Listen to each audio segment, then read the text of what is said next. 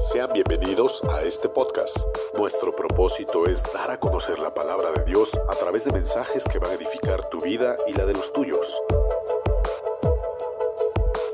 Puedes contactarnos en el correo electrónico lasnacionesparacristo.tx@gmail.com. Y recuerda, todos los domingos tenemos una transmisión en vivo en Facebook y YouTube. Suscríbete y comparte. Somos las Naciones para Cristo.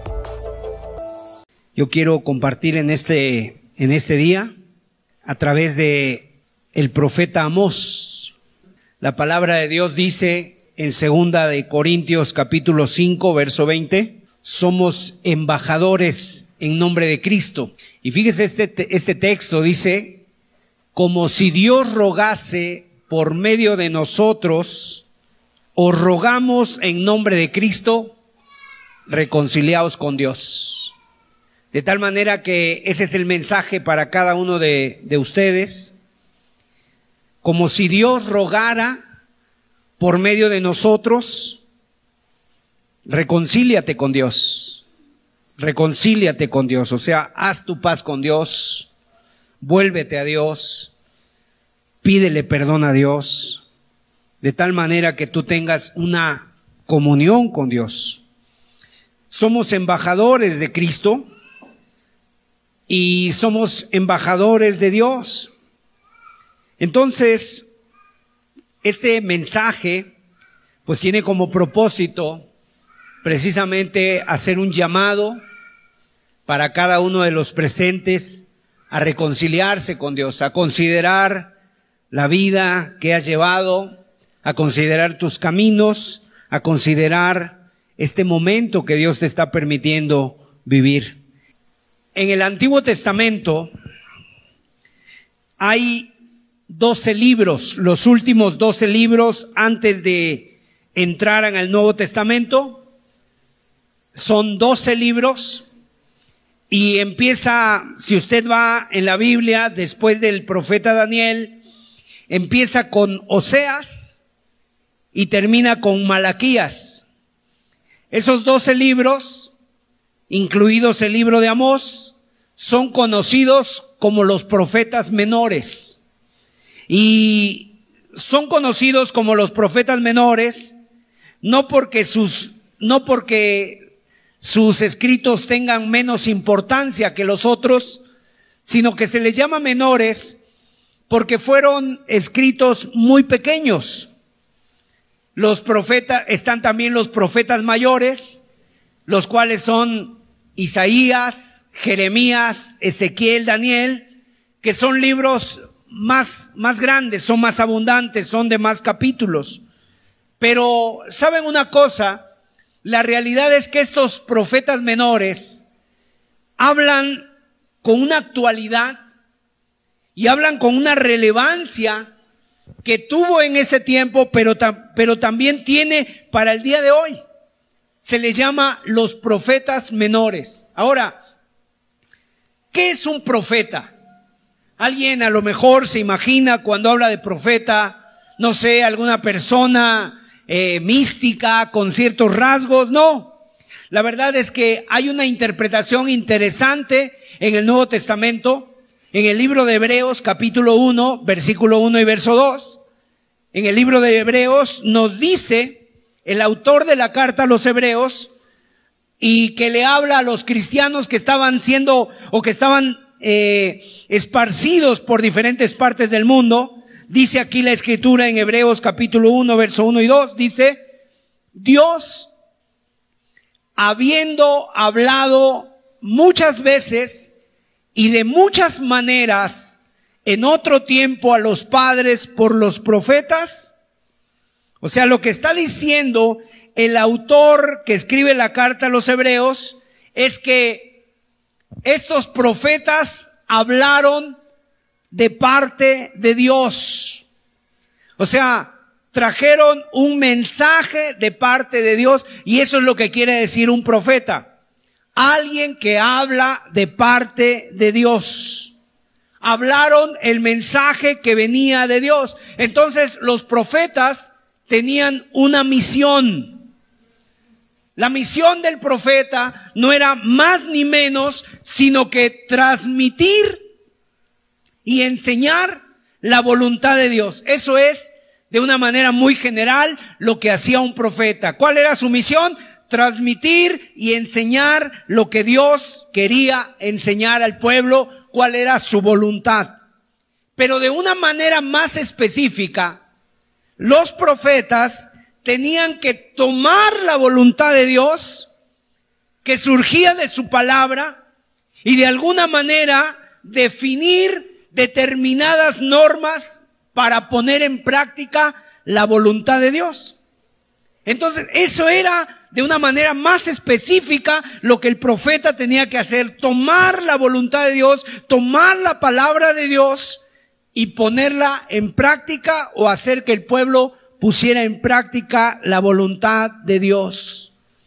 Y los profetas expresaban, los profetas expresaban y obviamente un profeta no se podía apartar de lo que Dios ya había dicho. De tal manera que el profeta no tenía, no decía nada nuevo. Él simplemente decía, cuidado, Dios dijo esto y Dios y la voluntad de Dios es esta. Entonces, la misión del profeta de una manera más específica era advertir, llamar la atención. Esa era la, esa era eh, de una manera más específica la misión del profeta. Llamar la atención, encender como la luz amarilla, ¿no? La luz de advertencia y a veces encender la luz roja para decirle al pueblo de Dios, alto, deténganse, no están caminando bien. Hay algo que ustedes deben de hacer. Cuidado que nos apartemos de lo que Dios dijo. ¿Por qué? Porque cuando uno se aparta de Dios, eso trae consecuencias. Y trae consecuencias para la persona, y trae consecuencias para la nación, y trae consecuencias para el pueblo de Dios.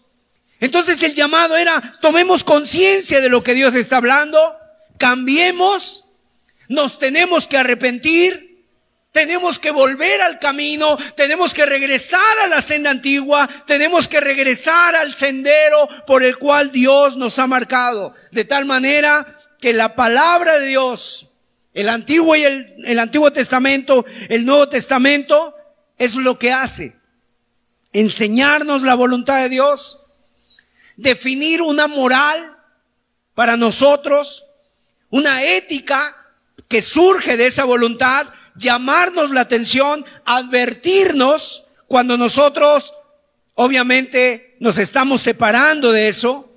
Y si no lo hacemos, los profetas traían advertencias muy solemnes. También traían promesas, pero generalmente traían advertencias muy solemnes para aquellos que no se volvían a lo que Dios decía y traía consecuencias siempre para las personas, para el pueblo, para las familias y para las futuras generaciones. La verdad es que quiero decirles algo. Se necesitan profetas de Dios en este tiempo. Sin embargo, no profetas de Dios autoproclamados. Porque el día de hoy hay muchas personas que se autoproclaman a sí mismos profetas, no, y em, inventan un mensaje que ni siquiera está en la Biblia, sino más bien necesitamos profetas, hombres y mujeres de Dios que, que se metan a la palabra de Dios, que se metan en la oración, que se metan, por así decirlo, en el secreto de Dios y encuentren la voluntad de Dios para el pueblo y entonces la traigan y adviertan y nos llamen la atención. Los profetas entonces tienen una responsabilidad o tenían una responsabilidad. ¿Cuál era? Levantar la voz, llamar la atención. Y eso fue lo que hicieron estos doce profetas. Hablaron, profetizaron durante un determinado periodo de tiempo. Comenzaron aproximadamente 7500 años antes de Cristo y tengamos una idea, para que tengamos una idea, en ese tiempo, cuando el profeta Mos le tocó profetizar, el pueblo de Dios ya estaba dividido en, en, dos, en dos reinos. Estaba dividido en dos reinos, el reino del norte, que consistía en diez tribus y el reino del sur que consistía en dos tribus, la tribu de Judá y la tribu de Benjamín. En el año 721 antes de Cristo, el imperio asirio, los asirios, se llevaron esclavos al imperio del norte, al reino del norte. Y después, en el año 597, Nabucodonosor vino con el imperio babilónico y se llevó como esclavos a los del reino del sur. Ahora, de alguna manera, a Amós está adelantándose lo que iba a suceder. Amós le tocó profetizar en el año 760, 750 antes de Cristo, es decir, aproximadamente unos 100 años antes de que viniera el juicio de Dios sobre el pueblo de Israel por medio de Nabucodonosor. Este hombre, Amós, profetizó para el reino del norte, pero fíjense una cosa, él vivía en el reino del sur y le tocó ir al reino del norte a profetizar, por lo tanto fue algo que no le gustó absolutamente para nada al rey que en ese entonces estaba, que era el rey Jeroboán II. En el reino del sur estaba otro rey llamado Usías. Usías fue un hombre que murió leproso, o sea, se, enfermó, se enfermó de lepra. ¿Y saben cómo estaba en ese entonces el pueblo? El pueblo estaba gozando de una prosperidad increíble. ¿Qué pasa cuando a las personas les empieza a ir bien? ¿Qué, ¿Qué pasa cuando una persona le empieza a ir bien? Cuando todo empieza a tener abundancia, empieza a tener comida, salud, trabajo, empieza a tener, este, no sé, un poco más de lo que necesita. ¿Sabes qué es lo que comúnmente pasa? Que el hombre se olvida de Dios. ¿Para qué busco a Dios si estoy bien? Si tengo la bendición de Dios, si no estoy enfermo, si tengo eh, la despensa llena, el refrigerador está lleno, no le cabe más, o sea, tenemos comida, tenemos salud, tenemos todo. ¿Sabes qué pasa en ese entonces? Entonces la gente deja de buscar a Dios y no solamente eso, se empiezan a volver apáticos, indiferentes a lo espiritual, pero junto con eso empiezan a llegar otro tipo de cosas. Diversiones, diversiones mundanas, inclusive pecados, pecados de todo tipo, ociosidad. Y por medio de esa prosperidad, ¿sabes qué es lo que empezó a pasar en el pueblo de Israel? Empezaron a venir pecados, que los pudiéramos enumerar como cuatro. Número uno, idolatría. Empezaron a adorar, o sea, dejaron de adorar al verdadero Dios, el Dios que les había prosperado, y empezaron a adorar a los ídolos falsos. En segundo lugar, que fue inmoralidad, era lo que había en el pueblo. La Biblia dice que dos hombres tenían a la misma mujer. La Biblia dice también que vendían a un pobre por un par de zapatos que a los hombres les empezaron a dar vino, a los que se consagraban a Dios, a, los muchachos, a los jóvenes les daban vino, los emborrachaban. Había corrupción y había deshumanización, o sea, una total opresión de los más pobres, de los más vulnerables. Y eso entonces los profetas era que levantaban la voz y empezaban a profetizar. Y le decían a los reyes que a aquellos que tenían la posibilidad de gobernar y de liderar, les decía, tengan cuidado. Porque Dios es un Dios paciente, Dios es un Dios amoroso, Dios es un Dios misericordioso, pero la paciencia de Dios se agota. Y se agota no porque sea un Dios, no porque no sea un Dios de amor, sino porque la disciplina es parte del amor de Dios. Y cuando una persona no está cumpliendo con las cosas que vienen de parte de Dios, la Biblia dice que Dios también disciplina a aquel que ama. Y Dios amaba a ese pueblo y lo disciplinaba. Y la justicia es parte del amor.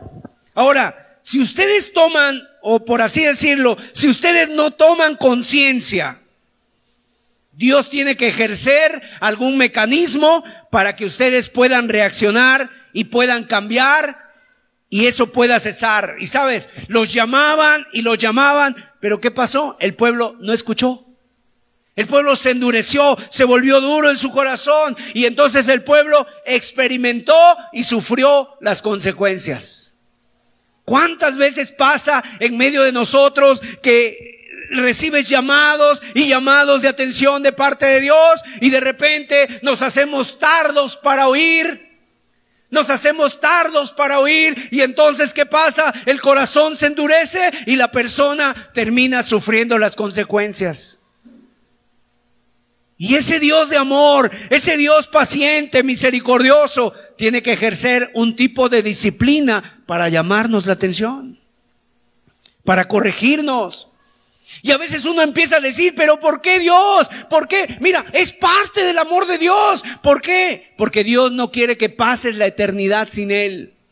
Y a veces nosotros, solamente en este mundo, cuando nos empieza a ir mal y empezamos a ser apretados y el hombre empieza a buscar o el hombre empieza a endurecerse a lo mejor o a amargarse en contra de Dios, Dios lo está llamando con lazos de amor aún así para que el hombre se vuelva a Dios. Ahora, este Amós era un cuidador de ovejas. Amós era un hombre como tú y como yo era un hombre cuidador de ovejas, además era un hombre que también se, se eh, su labor era recolectar higos. Era probablemente era un, un agricultor que tenía, a lo mejor tenía higos y algunas árboles o higueras tenía ahí en algún terreno y ese hombre se dedicaba a eso, era pastor de ovejas y era agricultor. Ahora, ¿qué nos quiere decir eso? Eso nos quiere decir que la profecía puede estar en la boca de cualquiera. Cualquiera de ustedes, si tú te vuelves a Dios, si tú te consagras a Dios, si tú te empiezas a buscar a Dios y se empiezas a humillar delante de Dios y a buscar la voluntad de Dios, Dios puede hacer algo contigo también. Dios te pudiera dar un mensaje para tu familia, para tus compañeros del trabajo, para, para la iglesia inclusive, porque la boca, porque un hombre puede hablar de parte de Dios. Cuando un cristiano, conociendo la voluntad de Dios, levanta su voz y profetiza y puede decir algo está mal, estamos mal, tenemos que volvernos a Dios, no estamos haciendo las cosas bien, estamos haciendo lo que le desagrada a Dios y eso tiene consecuencias y las vamos a llevar, las vamos a experimentar. El libro de Amós, si tú lo puedes leer, a mí me gustaría que ustedes leyeran el libro de Amós en su casa. Tiene nueve capítulos. El libro de Amós tiene nueve capítulos. Y fíjense ustedes, estos capítulos comienzan con una serie de profecías donde Dios comienza a hablarle a los países vecinos del pueblo de Israel. Les empieza a hablar a esos países vecinos. Empieza a mencionar ahí en el capítulo 1 a Edón. Empieza a mencionar ahí a diferentes países que rodeaban a Israel. Y obviamente es muy duro el mensaje de Dios contra esos países. Pero ¿saben qué pasaba en el pueblo de Israel cuando Amós empezó a profetizar acerca de los países vecinos? Ellos dijeron, pues sí, se lo merecen. Esos pueblos han sido desobedientes, idólatras, se merecen el castigo de Dios, se merece que Dios trate con ellos. Es como si, imagínate, aquí hubiera alguien que dijera, miren, Dios va a traer juicio sobre Estados Unidos. Dios va a traer juicio sobre Canadá y sobre, no sé, sobre Guatemala y sobre los países de Centroamérica y sobre los países de, de Sudamérica. Y todos diríamos, sí, se lo merecen. Pero ¿sabes lo que hace el pueblo? ¿Sabes lo que hace Amós? Después de hablar de las, de las naciones vecinas, Amós empieza a hablarle al mismo pueblo de Israel. ¿Por qué? Porque es necesario que el juicio de Dios comience por su casa. Es necesario que el juicio de Dios comience por su casa. Porque eso era lo que pasaba. Muchas veces así pasa. Oye, que tal plaga, tal enfermedad está pasando en otro lugar. Eh, en los vecinos están sufriendo eso. Y la gente, ¿sabes qué dice? Bueno, pues es normal. A lo mejor son muy malos. A lo mejor por eso, por tanto pecado, por tanta corrupción, se lo merecen. Pero miren, cuando Dios empieza a hablarte a ti, cuando Dios empieza a hablar a tu vida, ¿Qué es lo que hace la gente? No, los otros sí, pero a mí no. A mí nunca me va a pasar eso. Y entonces ellos levantaban la mano sobre los reinos del norte y señalaban allá y por allá y decían, sí, está bien. Qué bueno es Dios que le pega a esas naciones porque son un desastre. Pero nosotros, ¿qué va a pasar con nosotros? Y, a través del profeta Mos, en el capítulo 2, Después de hablar a las naciones vecinas, ahora le empieza a hablar al pueblo de Israel. Y no le toca ni uno ni dos versículos, le toca once versículos. Y lo golpea muy fuerte. Y es muy duro, es muy dura la profecía de Amós contra el pueblo de Israel. ¿Sabes por qué es duro con el pueblo de Israel? Mire lo que dijo Jesús en el Nuevo Testamento. Vamos a ver Lucas capítulo 12, verso 48. Y el Señor Jesús dijo también estas palabras estando en Jerusalén. Ay de ti, Corazín, ay de ti, Betsaida. Porque si en Nínive, porque si en otros países se hubieran hecho los milagros que han sido hechos en ti, tiempo ha que se hubieran arrepentido en silicio y en ceniza. Por tanto, el castigo de ustedes será mayor que el de ellos. ¿Saben por qué? Porque ellos habían oído la palabra de Dios. Y luego dice aquí Lucas 12:48, el que me rechaza y no recibe mis palabras, tiene quien le juzgue. La palabra que he hablado, ella le juzgará en el día postrero. Dios va a demandar y aquel pueblo que le ha dado más va a exigirle más. A los que más han recibido, Dios les va a demandar más. Es decir, Dios está hablando al pueblo a través de Amós y les dice, ustedes son el pueblo de Dios, Dios tiene algo para decirle a las demás naciones, pero también Dios tiene algo para decirle a ustedes. Porque ustedes han recibido mucho más que las naciones de alrededor. En ese momento, ¿sabes qué está haciendo Dios? Dios no ve diferencia entre las naciones vecinas y su pueblo de Israel. No ve la diferencia. Y déjeme decirle que esto tiene un paralelismo para nosotros el día de hoy. ¿Por qué? Porque muchas veces nosotros tenemos la tendencia a decir, el problema son los otros. Hubo un hombre llamado C.S. Lewis que decía que las personas tienen una manera de pensar o tienen, eh, tienen una manera de pensar. ¿Y cuál es? Lo que piensan que los demás deben ser o deben hacer, pero la manera en cómo se comportan ellos. Pensamos que los demás tienen que ser y inclusive hasta en tu mente tú tienes clara la idea de lo que debe de ser un cristiano. No es que un cristiano tiene que ser amoroso, un cristiano tiene que ser justo, un cristiano tiene que ser paciente, un cristiano tiene que ser santo, un cristiano tiene que ser amable y tenemos en nuestra mente una clara idea de lo que tienen que ser los otros. Pero muchas veces en cuanto a nosotros mismos es muy diferente lo que hacemos a lo que pensamos. Ah, pero es que esos son los otros. Entonces, el problema siempre son los otros. Los que se equivocan son los otros. Los pecadores son los otros. Y el Señor nos observa y ve el desastre que hay en el mundo que hoy estamos viendo. Y entonces, ¿qué hace? Dios ve que rechazaron su ley, Dios ve que rechazaron sus mandamientos y Dios, esa ley que le dio a la humanidad, la rechazaron, no se acercan a Dios. Entonces, ¿qué pasa? Dios viene con una palabra fuerte. Y fíjese usted, Amós lo que habla es una parte que nos toca a nosotros. Nosotros tenemos que hacernos un autoexamen. Tenemos que hacernos un autoexamen y tenemos que saber que también tenemos que rendirle cuentas a Dios. La Biblia dice que está establecido para los hombres que mueran una sola vez y después de esto el juicio. Todos y cada uno le vamos a dar cuentas a Dios.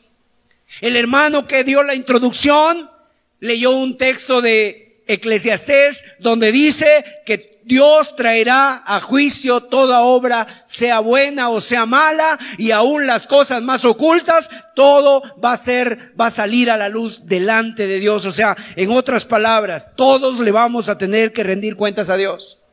El día de hoy nos podemos burlar, el día de hoy nos podemos decir, a mí no me toca, yo no, eh, yo no, yo no hago eso. Todos tenemos que rendirle cuentas a Dios, por eso es importante hacernos un autoexamen, un autoexamen, de que no hemos tratado a las personas como Dios quiere que las tratemos, de que no hemos tratado a Dios como Dios quiere, como Dios debe ser tratado y merece ser tratado. Mire, vamos a ver Mateo 22, verso 37. En estas últimas semanas se ha compartido en este púlpito acerca del amor a Dios y el amor al prójimo. Cuando le preguntaron al Señor cuál es el gran mandamiento, Jesús le dice, en realidad no es uno, son dos. Y el primer mandamiento es amarás al Señor tu Dios con todo tu corazón, con toda tu alma y con toda tu mente. Este es el primero y grande mandamiento. Y el segundo es semejante. Amarás a tu prójimo como a ti mismo. De estos dos mandamientos depende toda la ley y los profetas. O sea, de esto es de lo que tenemos que rendirle cuentas a Dios pronto. ¿Cuándo? En el día del juicio. Y el día del juicio está más cerca de lo que muchos nos imaginamos. ¿Y de qué le vamos a rendir cuentas a Dios? Si lo amamos a Él de todo nuestro corazón, con nuestra alma, con nuestra mente, y como consecuencia de eso, si amamos a nuestro prójimo como nos amamos a nosotros mismos. Este es un mensaje fuerte, porque lo que Amós nos está diciendo y lo que Jesús nos está diciendo es, somos nosotros los que Dios quiere usar. Imagínate para producir esos cambios. El cambio, la transformación tiene que venir a través de nosotros, a través del pueblo de Israel. Pero el pueblo de Israel en este momento estaba viviendo una de las peores crisis eh, de, de inmoralidad, de idolatría, de corrupción, de injusticia, de pecado. ¿Sabes por qué? Porque se habían olvidado de Dios y habían dejado de amar la ley de Dios. En el libro de Amós capítulo 6, verso 1, vamos a ver esta palabra, Amós capítulo 6, versículo 1. Fíjese usted el mensaje. Yo quisiera que usted lo leyera junto conmigo este texto, porque es como de alguna manera el mensaje central del libro de Amós. Se resume en este pasaje y viene la fuerte advertencia, viene la clara advertencia, el llamado de atención de parte de Dios por medio del profeta al pueblo y también para nosotros.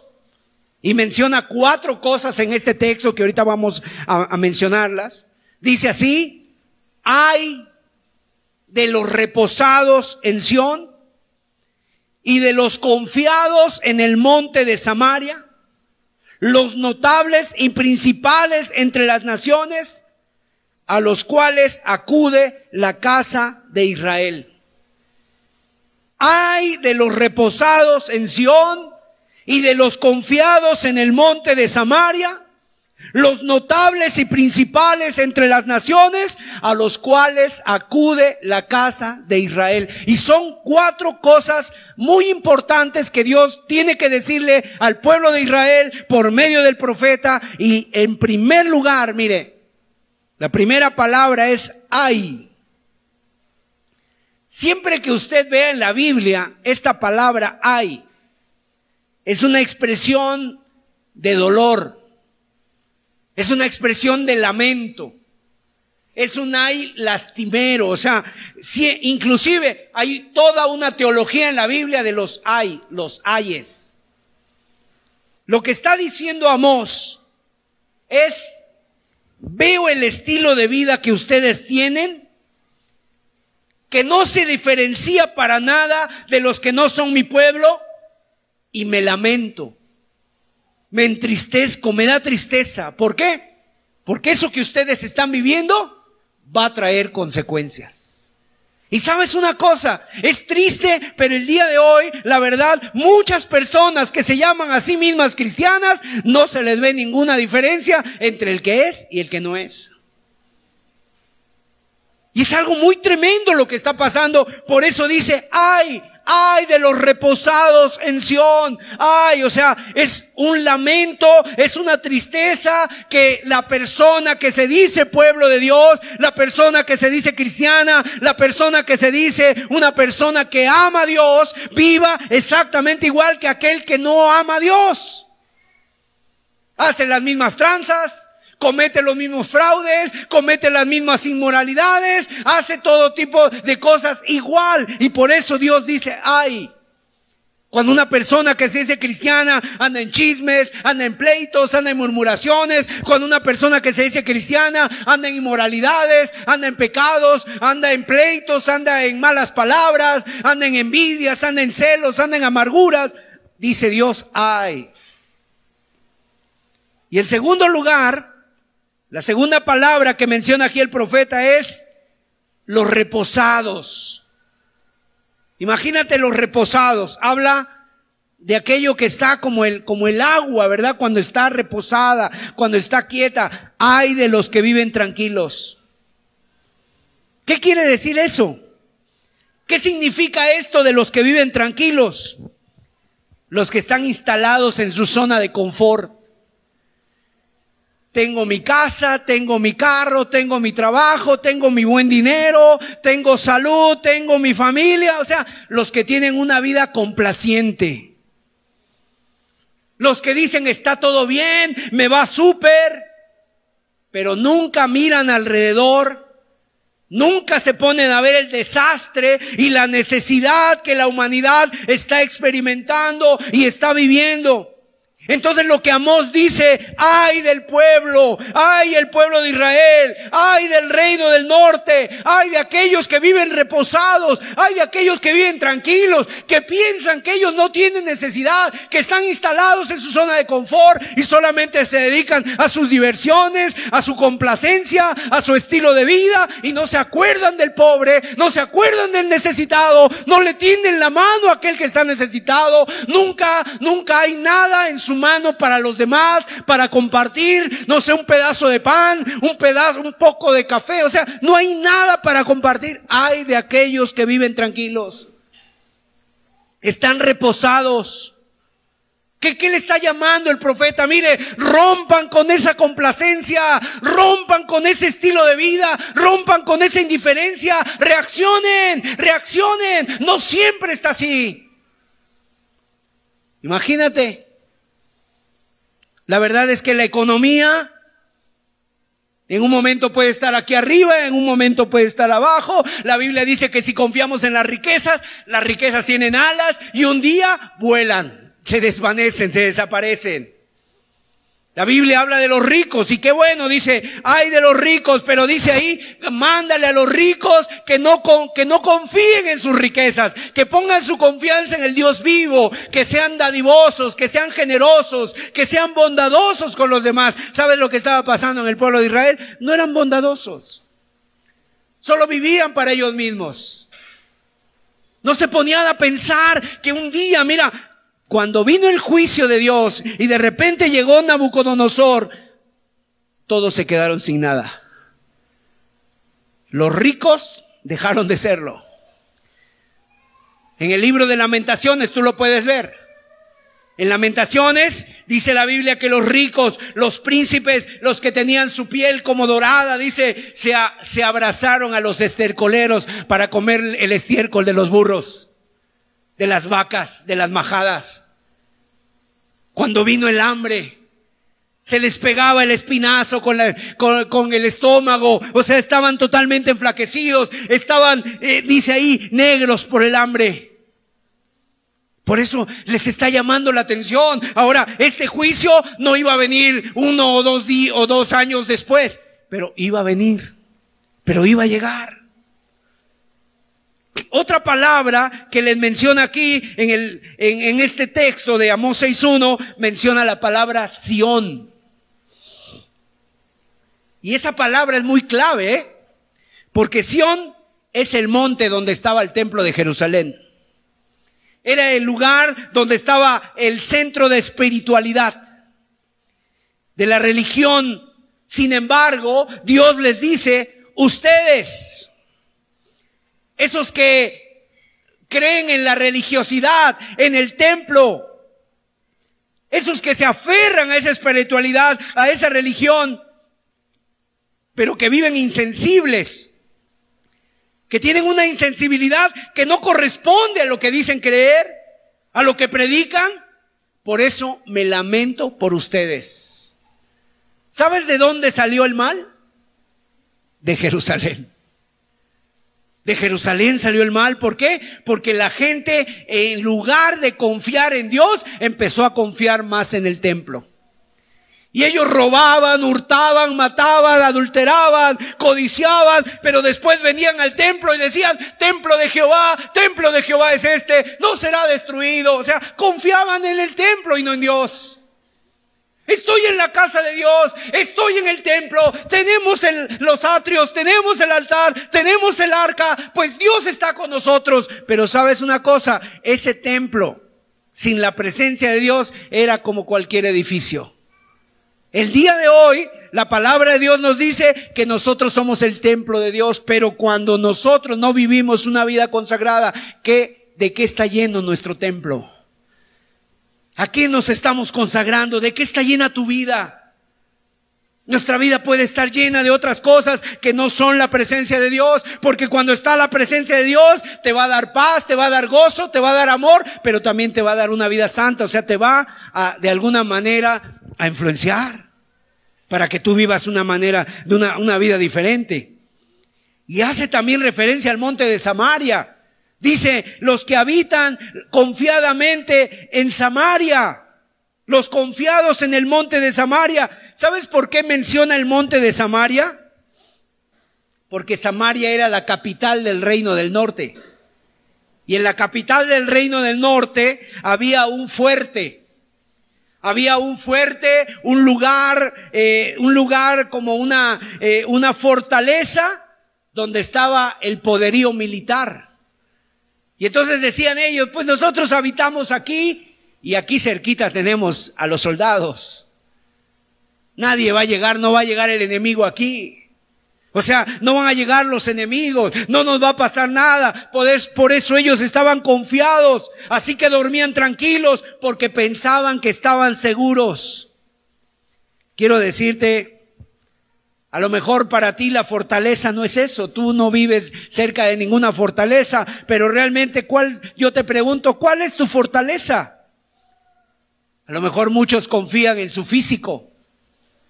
Ah, yo soy fuerte. Otros confían en su juventud. Otros confían en su bienestar económico. Otros confían, no sé, en, en algo que tienen. Y por eso el profeta dice, ay, ay de los que viven tranquilos. Así que el profeta Amós tiene un mensaje para nosotros. Y es un mensaje que la verdad es muy adecuado para el tiempo que vivimos. Vamos a ver Amós capítulo 4. Y quiero mencionar algunos tratos de Dios, algunos juicios de Dios que vendrán o que iban a venir a la tierra en el tiempo de Amós. Y nosotros debemos estar atentos. Nos han tocado vivir tiempos muy peligrosos. Tenemos también el inminente retorno de nuestro Señor Jesucristo. Jesucristo viene pronto, ¿lo sabías? Jesucristo viene pronto y hay, por así decirlo, todo lo que la escritura nos marca se está cumpliendo. Debemos estar atentos. Y obviamente no podemos caer en una, en una actitud, por así decirlo, alarmista, pero sí los juicios de Dios son anunciados. Y esos juicios que mencionamos no son juicios definitivos. No es que Dios va a venir y va a destruir todo, no, son juicios correctivos. Son juicios correctivos, son juicios, son llamadas de atención precisamente para el pueblo. Un juicio correctivo. Y quiero decirte que esos juicios correctivos han pasado. Por ejemplo, Nínive, Dios le mandó una advertencia. Y a través del profeta Jonás, Dios le mandó una advertencia a Nínive y esa advertencia decía lo siguiente, dentro de 40 días Nínive será destruida. ¿Sabes qué pasó? Durante tres días anduvo el profeta Jonás de norte a sur, de este a oeste, recorriendo Nínive, ahí una ciudad donde vivían 120 mil personas, y él anduvo profetizándoles y anduvo llamándoles la atención, dándoles el mensaje de advertencia. ¿Y sabes qué pasó en Nínive? Se arrepintieron. Al llamado de Jonás se arrepintieron. Y la Biblia dice, el Señor Jesucristo mencionó al profeta Jonás y dijo, que en aquel día, en el día del juicio, Dios va a llamar a los ninivitas como testimonio y los va a llamar como testigos para aquellos que no han querido arrepentirse. Porque hay personas que dicen, bueno, a mí yo todavía no me he arrepentido, pero ya me falta poco, hermano. A lo mejor otro mensaje. A lo mejor otra, otra serie de estudios. A lo mejor cuando venga el hermano fulano que predica y me gusta cómo predica, yo me arrepiento. Y entonces la gente pospone su arrepentimiento y lo deja pasar y le da largas y está ahí mencionando y se va de aquí y vuelve a vivir su misma vida y vuelve a caer en las mismas cosas, en sus mismos pecados y vuelve otra semana y de la misma manera.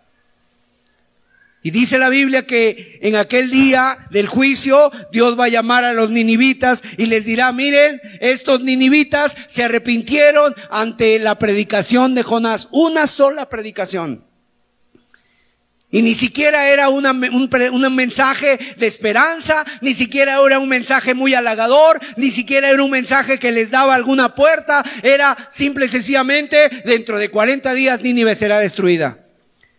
Pero el pueblo de, se arrepintió, ayunaron, se convirtieron, se echaron sobre silicio y ceniza, empezaron a echarse eh, ceniza sobre la cabeza y se volvieron de sus malos caminos, se convirtieron de la rapiña de sus corazones, se convirtieron de la, del robo que había, se convirtieron del pecado y de la inmoralidad. Y hubo un cambio en esa nación de Nínive.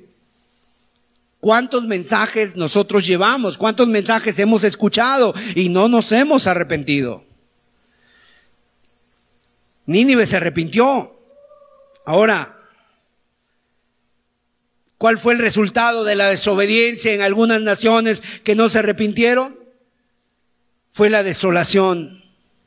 El mismo pueblo de Israel fue testigo, no se arrepintieron, no solamente fue Amós, también fue Isaías, también fue Oseas, también, también fue Habacuc, fueron muchos los profetas que vinieron y ellos no hicieron caso al llamado de los profetas, al llamado de las advertencias de Dios y vino el juicio. Llegó Nabucodonosor y acabó con todo. ¿Qué haré de ti? Le decía, le decía Dios a través del profeta Oseas al pueblo. ¿Qué haré de ti, pueblo rebelde? Miren mis amados, Dios nos está llamando todavía con bondad y misericordia. Dios nos está llamando con amor. Vamos a ver Amós capítulo 4, por favor. A partir del versículo 6. Dice así, os hice estar a diente limpio en todas vuestras ciudades, y hubo falta de pan en todos vuestros pueblos, mas no os volviste a mí, dice Jehová. Uno de los juicios que vino sobre el pueblo de Israel fue el hambre, la necesidad económica. Y quiero decirles que el día de hoy hay mucha hambre en muchos países. Aquí en nuestro país no necesitamos ir muy lejos. Hay gente que no come, o hay gente que come poco, o come una vez al día, o a veces una vez cada dos días. Hay mucha hambre. Hay desempleo. Hay economía fracturada. Hay personas buscando ayuda, ayuda social. Y obviamente deben de buscar a Dios. Pero están buscando. Aquí viene el primer trato de Dios para con el hombre. ¿Has pasado tú por momentos de necesidad? ¿O podrá alguien decir, no, a mí siempre me ha ido viento en boga, siempre he sido una persona próspera? No lo creo. Hambre. Verso 7. También os detuve la lluvia tres meses antes de la siega e hice llover sobre una ciudad, sobre otra ciudad no hice llover, sobre una parte llovió y la parte sobre la cual no llovió se secó. Y venían dos o tres ciudades a una ciudad para beber agua y no se saciaban, con todo no os volvisteis a mí. ¿Qué más? Cambios climatológicos. El calentamiento global.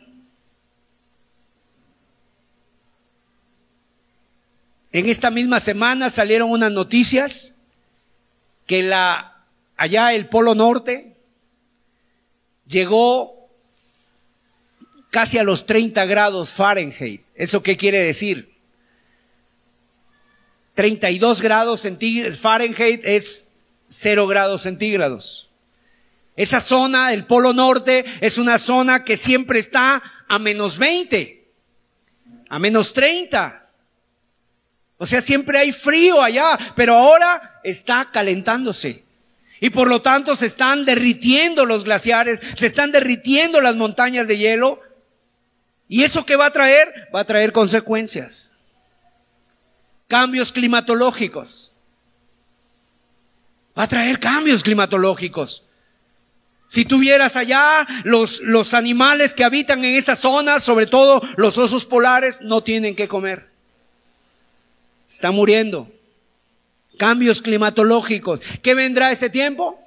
Estamos todavía en invierno, todavía no entra la primavera y, y está haciendo ya calor. ¿Qué nos espera? Sequías, lluvias tempestuosas, sobre un lugar llovía, sobre otro lugar no llovía, en algunos lugares había sequías donde los campesinos, los agricultores iban y sus, y sus campos estaban deshechos. Y por lo tanto no había comida, había una escasez y todo lo que conlleva y todas las consecuencias naturales que vienen de eso. Amós capítulo 4, verso 9. Entonces está hablando de hambre, está hablando, está hablando de cambios climatológicos. Verso 9, os herí con viento solano y con oruga. La langosta devoró vuestros muchos huertos y vuestras viñas y vuestros higuerales y vuestros olivares pero nunca os volvisteis a mí, dice Jehová. Está hablando de plagas. Cuando la Biblia habla de langostas, de orugas, la langosta, la oruga eran plagas, las langostas eran, eran como chapulines, grillos, pero venían por millones. Y cuando venían por millones, devastaban la tierra. Se comían todo, la madera, los árboles, los cultivos, todo se comen. Las plagas.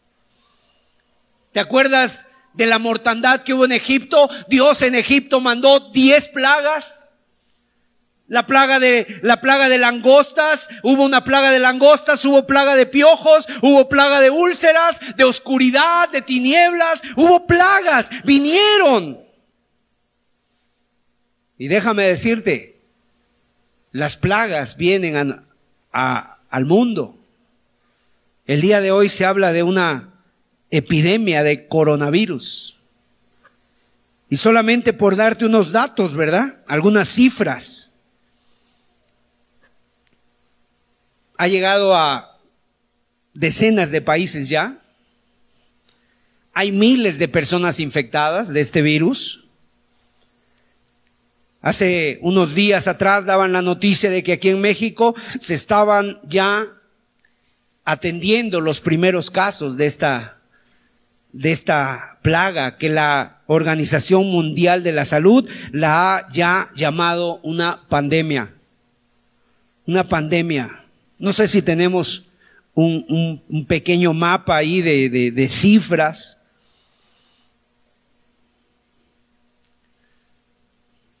Casos de coronavirus fuera de, fuera de China.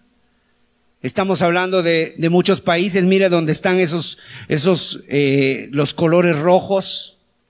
En China empezó, pero de ahí se ha ido a otros países. Este mapa todavía no está ahí mencionado México, pero ya aquí en México hay dos casos. Es el más claro. Es del 1 al 10 está mencionado ahí México. De 11 a 100 está un poquito de color más rojo, más, y de 101 a 500 es más fuerte el rojo. Y obviamente China es el que encabeza. Amado, son plagas, son juicios correctivos de Dios. Pero no es el juicio definitivo de, no, no dice la Biblia que sea el juicio definitivo. La Biblia habla de otros juicios que van a caer en la tierra. Y uno de esos juicios más grandes, ¿sabes cuál es? La dureza del corazón, las tinieblas que caen en la gente, que la gente aún ni siquiera por las cosas que ve o por las cosas que está viviendo a su alrededor, ni siquiera por medio de esas se vuelven a Dios. O sea, hay gente que ya va a estar tan endurecida que nada de esto le va a mover para volverse a Dios. Es más, algunas personas, dice Apocalipsis capítulo 6, que blasfemarán a Dios se amargarán contra Dios, blasfemarán a Dios. Está hablando de mortandad como en Egipto, aquí en el versículo 9, versículo 10, dice, envié contra vosotros mortandad tal como en Egipto.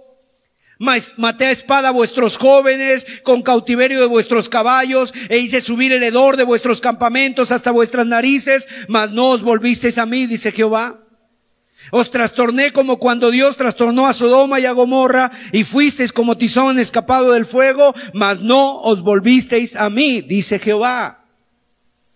O sea, muchos tratos, muchas plagas, mortandad, eh, sequía, hambre, pestes, enfermedades, mas no te volviste a mí. Verso, versículo 12. Por tanto, de esta manera te haré a ti, oh Israel. ¿Y por qué te he de hacer esto? Prepárate para venir al encuentro de tu Dios. Ese es el juicio más grande.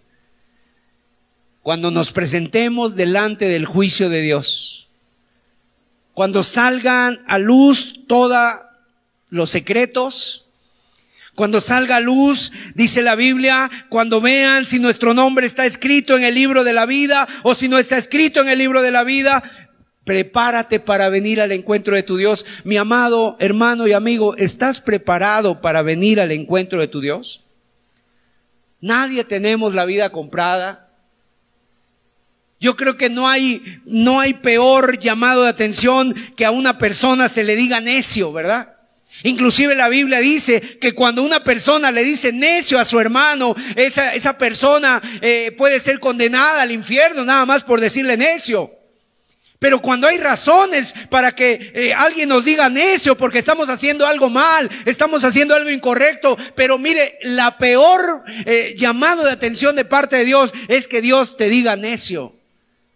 ¿Y, y Dios a quién le dice necio? Aquella persona en una parábola, el Señor le dice a un hombre que había pensado, ahora sí, he, ganado mucho, mis graneros están llenos, eh, ahora sí voy a beber, a comer, alma come, bebe, regocíjate, porque muchos bienes has acumulado para muchos días. Y el Señor le dice esa noche, necio, no sabes que hoy vienen a pedir tu alma ¿No sabes que hoy es el día en que te vas a enfrentar con tu Dios? Y aún lo que has acumulado, ¿para quién será? No sabes ni para quién será. Y además le dice Dios, prepárate para venir al encuentro de tu Dios. O sea, igual que esta palabra de Amós. ¿Estás preparado para venir al encuentro de tu Dios? ¿Cuántos juicios, cuántos tratos de Dios han pasado en tu vida? Has pasado por hambres, has pasado por sequías, has pasado por enfermedades, han llegado las plagas a tu vida, han pasado ciertas necesidades, pero dice aquí el, profeta, mas no os volviste a mí. Llega un llamado, como que sí, un momentito, de repente ya, pero te sacudes y otra vez vuelves.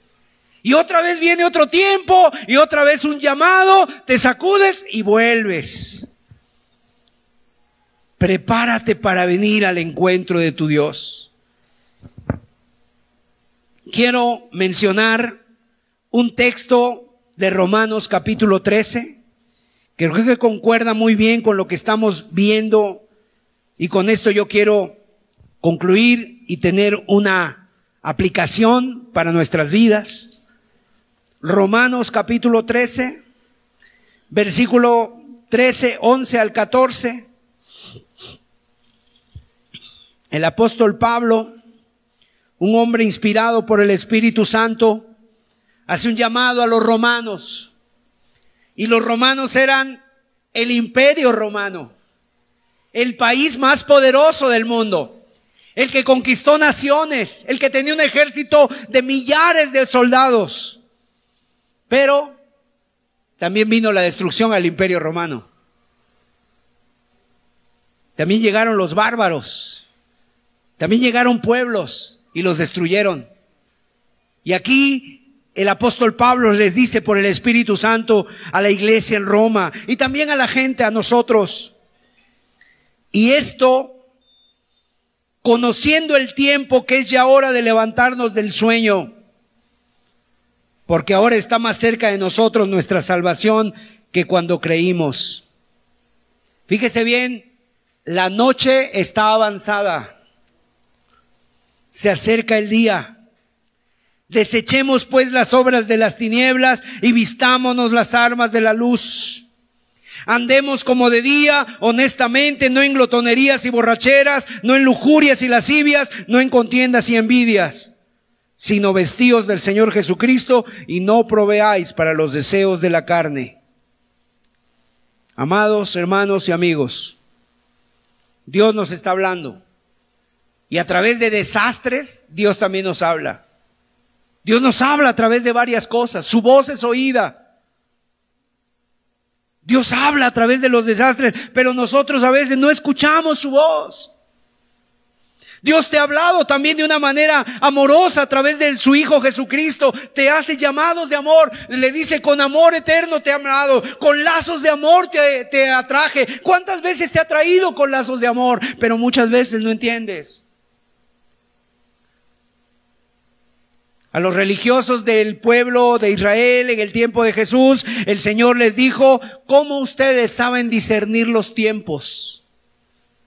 Ustedes saben cuándo va a llover, ustedes saben cuándo va, cuando no va a llover, cuando va a ser aire. Y en la mañana dices, no, abrígate porque hoy va a ser, hoy va a llover, llévate el paraguas. Hoy dice, ponte una chamarra porque va a ser frío. Oh, no, hoy va a ser calor. Y conocemos el tiempo. Dice, ¿por qué no conocemos el tiempo? ¿Por qué espiritualmente no podemos conocer lo que estamos viviendo? Mucho me temo que hay personas en esa condición entre nosotros. Por eso el llamado de Dios es, levántate, despiértate, levántate de tu sueño en el cual te has metido, esa zona de confort, abandónala, empieza a buscar a Dios, humíllate, la noche está avanzada, el día viene y no es cualquier día, es el día del Señor y será un día glorioso para los que aman su venida, pero también será un día muy horrendo y cruel para aquellos que le aborrecen. ¿Qué pasa? Mucha gente aún viendo estas plagas no se aparta de Dios. ¿Qué clase de corazón, qué clase de mente puede ser una persona que ve los juicios de Dios y aún así no se arrepiente? ¿Cuánto tiempo tienes que no te has arrepentido? Es tiempo de volver a Dios.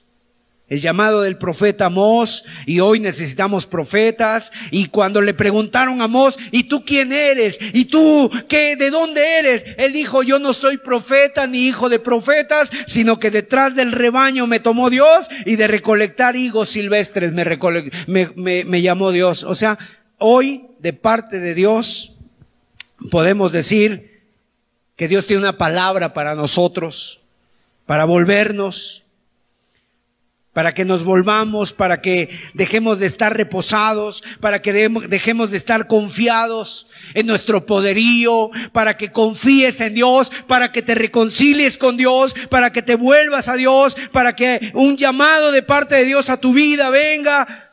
Y yo no sé si este coronavirus que se menciona se vaya a extender más, no lo sabemos. No lo sabemos si vaya a afectar más, no lo sabemos cuántas personas infectadas vaya a haber, no lo sabemos. Ni tampoco queremos ser alarmistas. Pero lo que sí sabemos es que viene el juicio de Dios. Eso sí lo sabemos y eso es inminente. El juicio de Dios viene, no tarda, tú vas a ser llamado a cuentas, te vas a presentar delante del juicio de Dios y la palabra de Dios que dice que si tu nombre no está escrito en el libro de la vida, eh, de la vida, será lanzado al lago que arde con fuego y azufre. Hay mucha gente que teme más a las enfermedades, a la pobreza, a la soledad. Teme a Dios porque de eso sí no nos podemos librar. Tal vez alguien diga, a mí nunca me va a dar el coronavirus, ya nada de eso, yo ni creo en eso, fue un, un, como dice, hay muchas cosas que dicen, que mencionan, es que fue una guerra ahí bacteriológica, se le salió del laboratorio, yo no sé si eso sea cierto o no. Pero del juicio de Dios, eso sí es inminente. Eso sí viene y viene pronto. ¿Cuántos dicen amén? Y tenemos que volvernos a Dios. Y Dios nos está llamando. Dios nos está llamando para que nos acerquemos a Él y para que nos reconciliemos con Él. ¿Cuál es el llamado de Dios en esta tarde? Reconcíliate con Dios. Tú que nos estás viendo a través del Internet, reconcíliate con Dios. Vuélvete a Dios. Mira, hoy te rogamos Hoy te rogamos, vuélvete a Dios, o sea, por lo que más quieras, por amor a Dios, por amor a su nombre, vuélvete a Dios. Porque esto va a terminar y termina pronto. Pero tu vida, ¿a dónde va a ir si no te has arrepentido? Preparémonos para venir al encuentro de tu Dios. Cerremos nuestros ojos, inclinemos nuestras cabezas. Preparémonos para vivir una vida santa, una vida recta.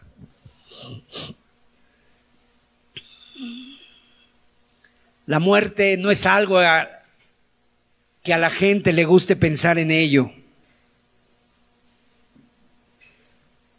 Pero mucha gente muere. Mucha gente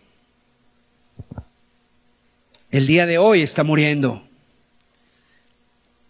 Y lo peor, mueren sin Cristo, sin Dios y sin esperanza.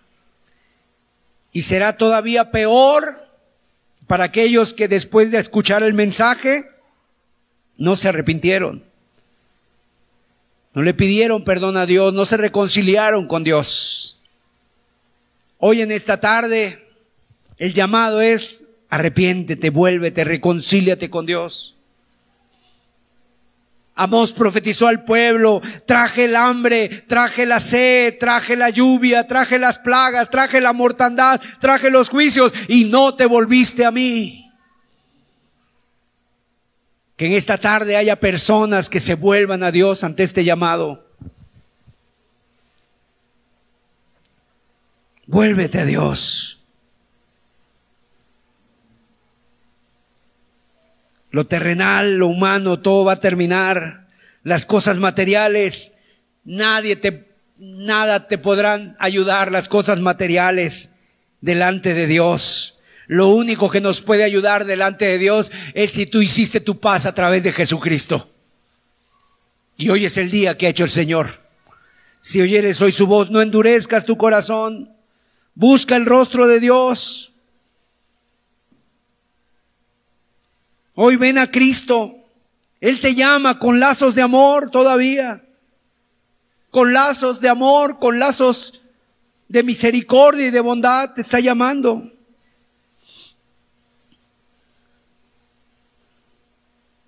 Alguien en esta tarde puede dejar su lugar y venir aquí al frente y decir, vamos, yo quiero buscar a Dios, yo quiero reconciliarme con Dios, yo quiero prepararme para venir al encuentro de Dios. Vamos a estar orando, vamos a estar pidiéndole a Dios. Dios nos está llamando.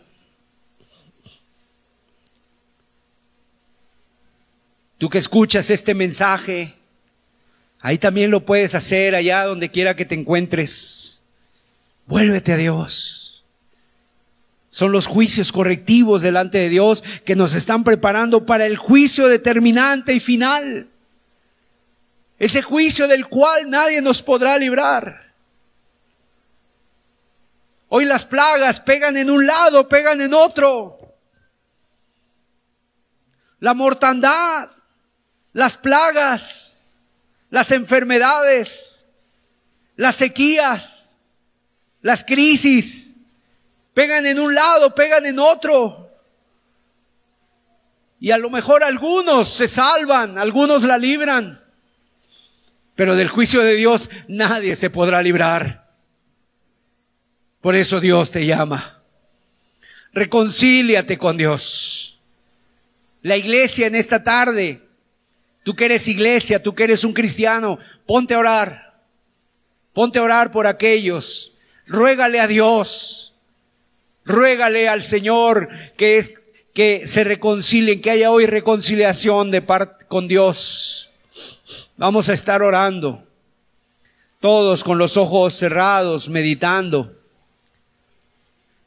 Todos clamando y pidiéndole a Dios.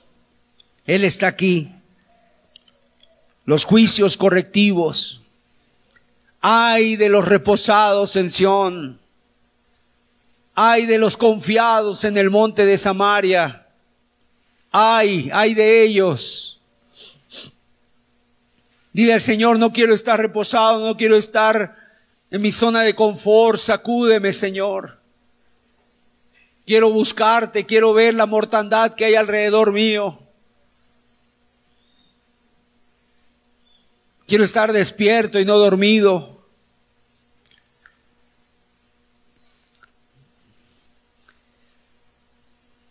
Todo lo humano, lo terrenal, lo material se va a acabar un día.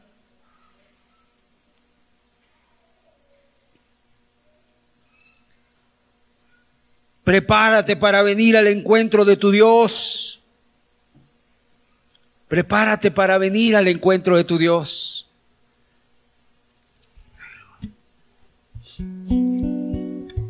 Pídele a Dios.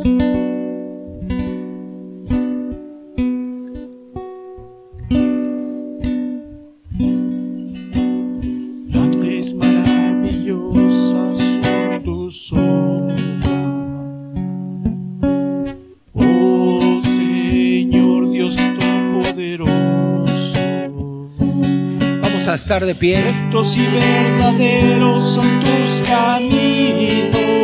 Estemos meditando. Rey de los santos, Rey de los santos, Rey de los santos. Aleluya. Pide a Dios. Aleluya.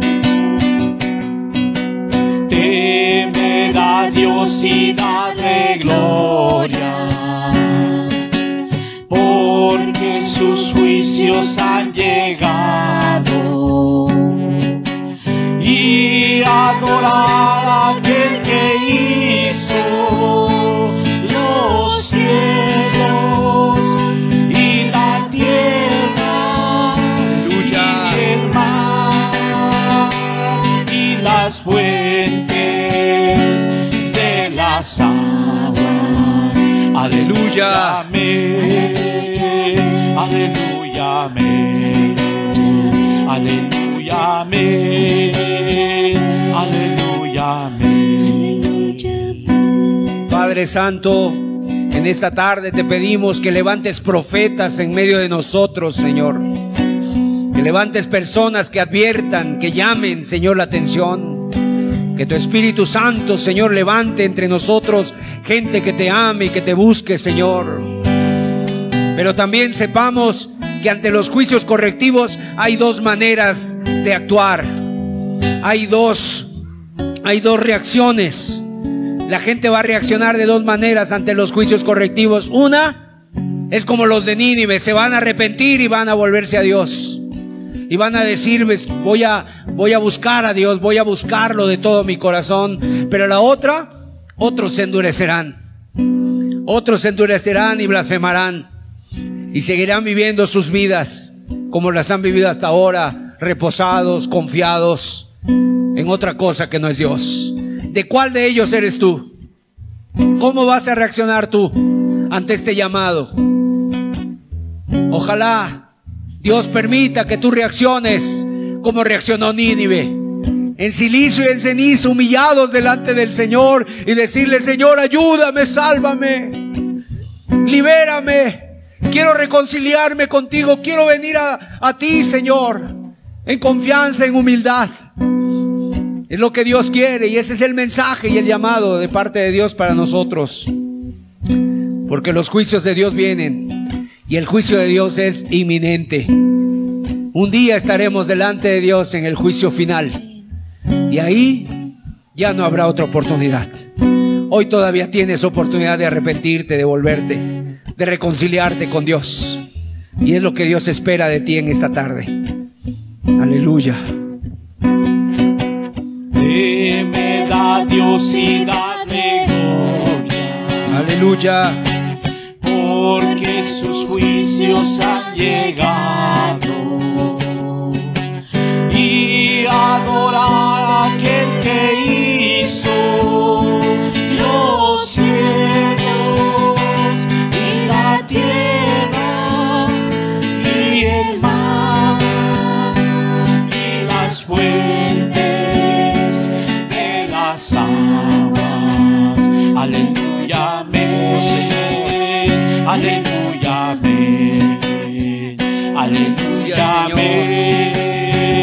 Aleluya, amén. ¿Quién no te temerá, Señor? Padre Santo. y glorificará